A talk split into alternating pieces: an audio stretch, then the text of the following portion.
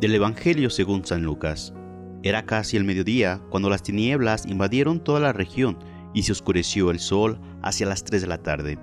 El velo del templo se rasgó a la mitad. Jesús, clamando con voz potente, dijo, Padre, en tus manos encomiendo mi espíritu. Y dicho esto, expiró.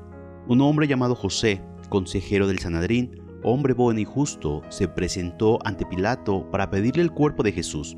Lo bajó de la cruz, lo envolvió en una sábana y lo colocó en un sepulcro excavado en la roca donde no habían puesto a nadie todavía. El primer día después del sábado, muy de mañana, llegaron las mujeres al sepulcro, llevando los perfumes que habían preparado.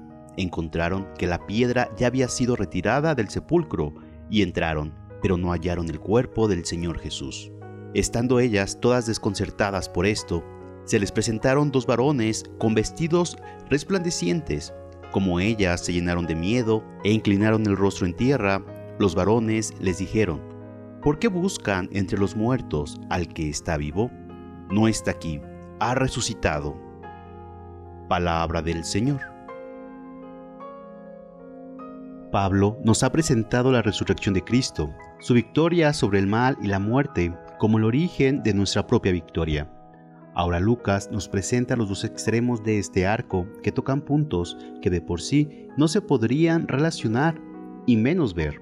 Uno, la vida como resultado, del otro, la muerte. Las tinieblas que invaden toda la región, el fenómeno tan significativo del rasgamiento del velo que divide el santo del santísimo en el templo de Jerusalén, centro y expresión suprema del tiempo de la promesa, de la profecía.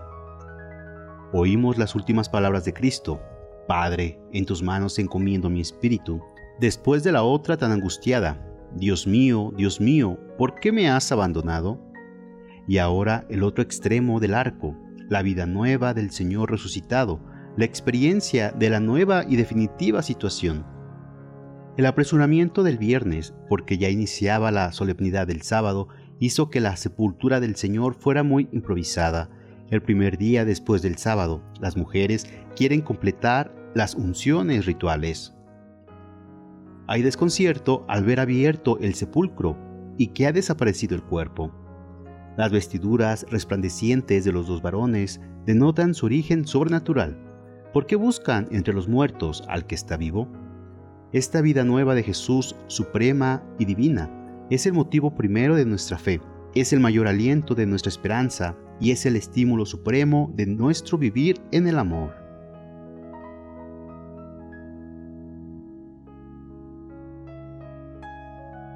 Pidamos por los difuntos lo mismo que queremos para nosotros.